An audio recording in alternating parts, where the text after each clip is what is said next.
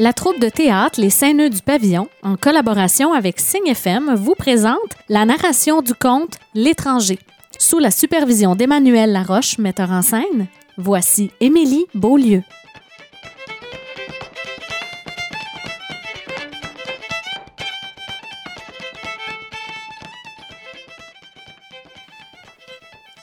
Je vais vous conter, c'est celle que mon père nous racontait tout le temps à mes sœurs puis moi pour s'assurer qu'on reste des bonnes petites filles bien comme il faut.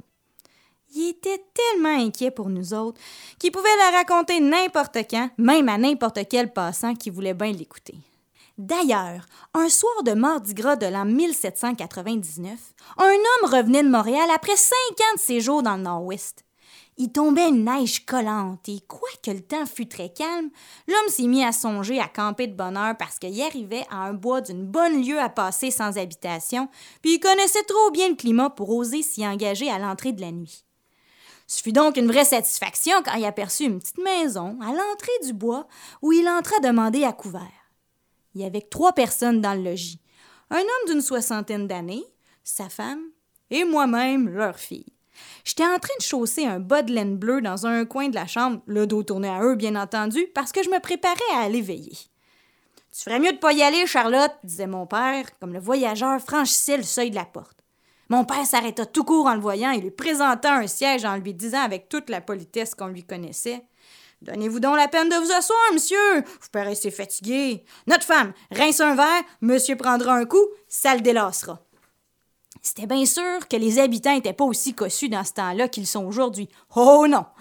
Ma mère prit un verre sans pied qui servait à deux choses, à savoir à boucher la bouteille, puis ensuite à abreuver le monde.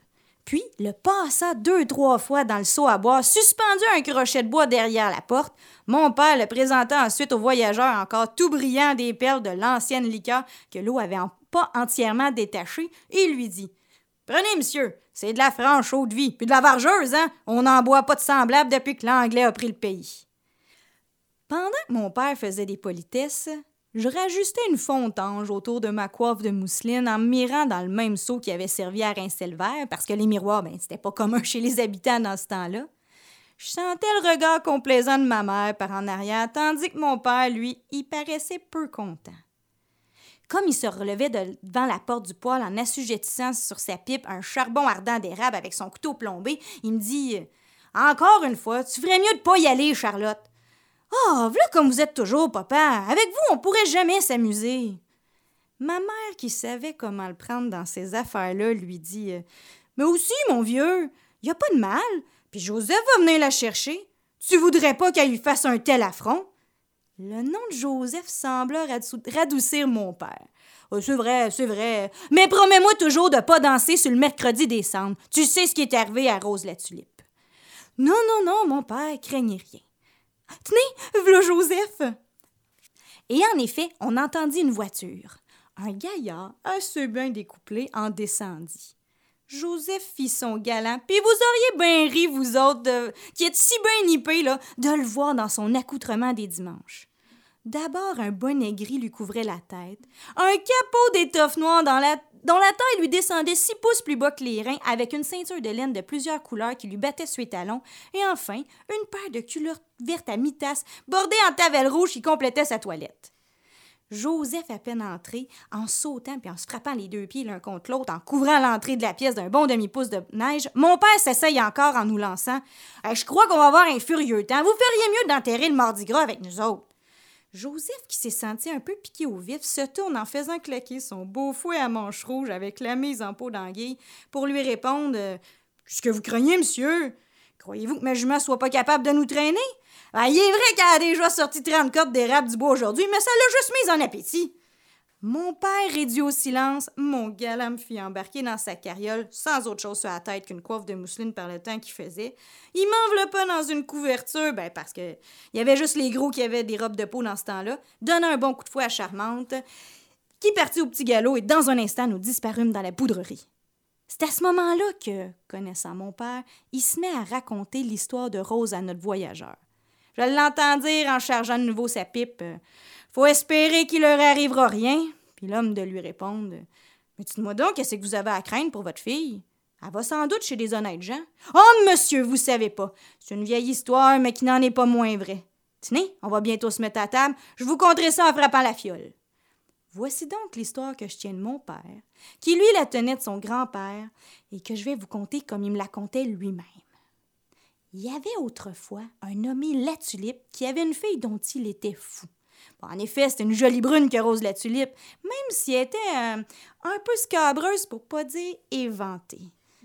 Elle avait un amoureux nommé Gabriel Leport qu'elle aimait comme la prunelle de ses yeux. Cependant, quand d'autres l'accostaient, on dit qu'elle lui en faisait passer. oh, elle aimait beaucoup les divertissements, la Rose. Si bien qu'un jour de Mardi Gras, un jour comme aujourd'hui, il y avait plus de 50 personnes assemblées chez les La Tulipe. Et Rose, contre son ordinaire, quoique coquette, avait tenu toute la soirée fidèle compagnie à son prétendu. C'était assez naturel, il devait se marier à Pâques suivant. Il pouvait être 11 heures du soir lorsque tout à coup, au milieu d'un cotillon, on entendit une voiture s'arrêter devant la porte.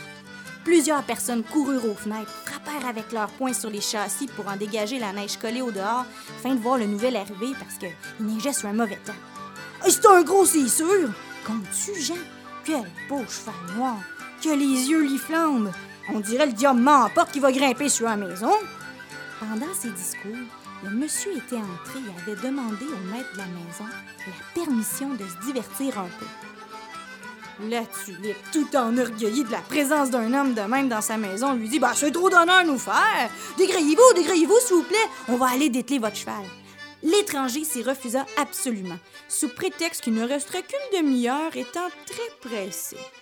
Il ôta cependant un superbe capot de chat sauvage et parut habillé en velours noir, galonné sur tous les sens. Il garda ses gants dans ses mains et demanda la permission de garder aussi son casque, se plaignant du mal de tête. monsieur prendra bien un coup d'eau de vie, dit la tulipe en lui présentant un verre.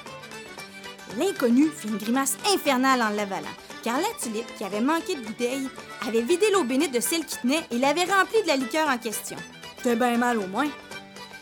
Il était beau, cet étranger, oh, qui était beau. Si ce n'est qu'il était très brun, puis il avait quelque chose de sournois dans les yeux. Il s'avança tout droit vers Rose, lui prit les deux mains et lui dit J'espère, ma belle demoiselle, que vous serez à moi ce soir et que nous danserons toujours ensemble. Dit Rose en jetant un coup d'œil timide sur le pauvre Gabriel qui se mordit les lèvres à en faire sortir le sang l'inconnu n'abandonna pas Rose du reste de la soirée. De sorte que le pauvre Gabriel, renfrogné dans son coin, paraissait pas trop manger son avoine de bon appétit, moi vous le dire. Dans un petit cabinet qui donnait sur la chambre de bal était une vieille sainte femme qui, assise sur un coffre au pied du priait avec ferveur. D'une main, elle tenait un chapelet et de l'autre se frappait fréquemment la poitrine. Elle s'arrêta tout à coup et fit signe à Rose qu'elle voulait lui parler. Écoute bien, ma fille. C'est bien mal à toi d'abandonner le bon Gabriel, ton fiancé, pour ce monsieur. Il y a quelque chose qui va pas bien, parce que chaque fois que je prononce les saints noms de Jésus et de Marie, il me jette des regards de fureur. As-tu vu? As-tu vu comme ils viennent nous regarder, là, avec des yeux enflammés de colère? Non, voyons, ma tante. Allez, roulez votre chapelet, là, puis laissez les gens du monde s'amuser. Que vous a dit cette vieille radoteuse? demanda l'étranger.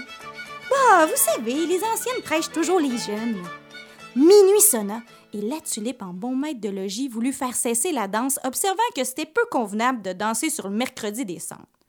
Bon, encore une petite danse. Oh oui, papa, s'il vous plaît, dit Rose, et la danse continua. L'inconnu en profita pour continuer d'enjôler la fille de la. Vous m'avez promis, belle rose, d'être à moi toute la veillée. Pourquoi ne seriez-vous pas à moi pour toujours? Finissez donc, monsieur. Ce n'est pas bien à vous de vous moquer d'une pauvre fille d'habitant comme moi. Mais je vous jure que rien n'est plus sérieux que ce que je vous propose. Dites oui seulement, et rien ne pourra nous séparer à l'avenir. Mais monsieur Et elle jeta un coup d'œil rapide sur le malheureux Gabriel. J'entends. Euh, vous aimez ce Gabriel Ainsi n'en parlons plus. Oh oui, je l'aime, je, je l'ai aimé. Mais tenez, vous autres gros messieurs, vous êtes si enjôleurs de filles que je ne puis m'y fier. Quoi? Belle Rose, vous me croiriez capable de vous tromper euh, Je vous jure, parce que j'ai le plus sacré. Oh non Ne jurez pas, je vous crois. Mais mon père n'y consentira peut-être pas. Votre père. Dites que vous êtes à moi, et je me charge du reste. Eh bien, euh, oui. Donnez-moi votre main, belle Rose, comme sceau de votre promesse. L'infortunée Rose lui présenta la main, qu'elle retira aussitôt en poussant un petit cri de douleur, car elle s'était sentie piquée. Elle devint pâle comme une morte et, prétendant un mal subi, elle abandonna la danse. Sur ces entrefaits, deux jeunes maquignons rentraient avec un air effaré et prenant la tulipe à part lui dirent On vient dehors examiner le cheval de l'étranger. Croiriez-vous que toute la neige est fondue autour de lui et que ses pieds portent plus sur la terre la tulipe alla vérifier ce rapport et parut d'autant plus saisie d'épouvante parce qu'en remarquant la pâleur soudaine de sa fille quelques minutes auparavant, il avait obtenu d'elle un demi-aveu de ce qui s'était passé entre elle et le bel inconnu. La consternation se répandit bien vite dans le bal. On chuchotait et les prières seules de la tulipe empêchaient les convives de se retirer. L'étranger paraissait indifférent à tout ce qui se passait autour de lui et continuait ses galanteries autour de Rose en lui disant en riant et tout en lui présentant un superbe collier en perles et en or. ôtez votre collier de verre, belle Rose, et acceptez, pour l'amour de moi, ce collier de vraies perles. Or, à ce collier de verre pendait une petite croix et la pauvre fille refusait de l'ôter. Cependant, une autre scène se passait au presbytère de la paroisse, où le vieux curé, agenouillé depuis neuf heures du soir, ne cessait d'invoquer Dieu, le priant de pardonner les péchés que commettaient ses paroissiens dans cette nuit de désordre de Mardi Gras. Le saint vieillard s'était endormi en priant avec ferveur et était enseveli depuis une heure dans un profond sommeil. Il s'éveilla tout à coup et courut à son domestique en lui criant Ambroise, mon cher Ambroise, lève-toi vite et attelle ma jument. Au nom de Dieu, attelle vite, je te ferai présent d'un mois, non de deux mois, de six mois de gage. Mais qu'est-ce qu'il y a donc, monsieur le curé cria Ambroise, qui connaissait trop bien le zèle du charitable curé.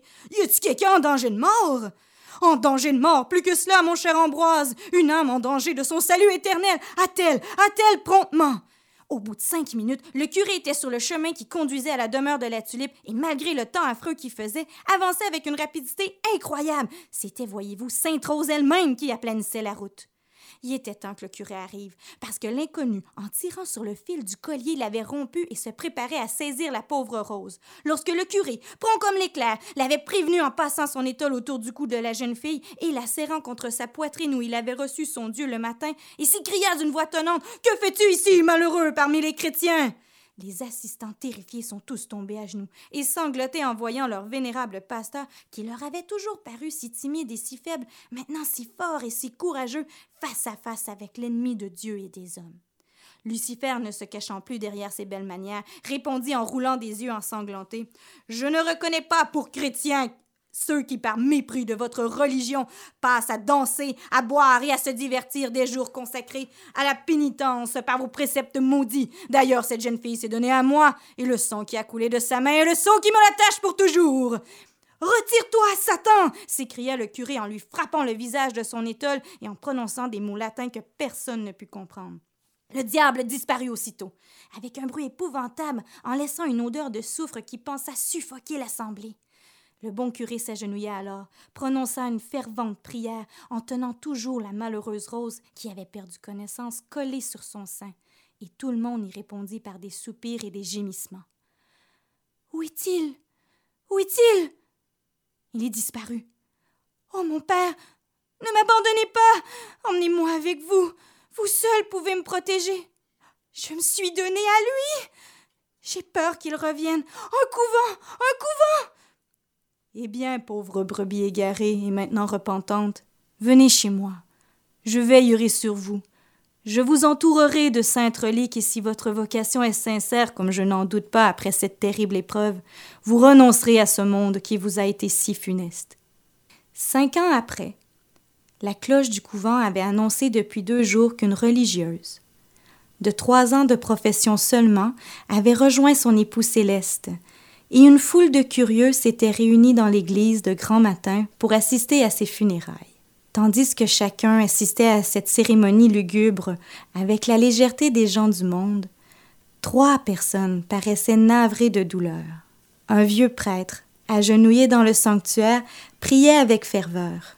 Un vieillard, dans la nef, déplorait en sanglotant la mort d'une fille unique. Et un jeune homme, en habit de deuil, faisait ses derniers adieux à celle qu'il faut autrefois.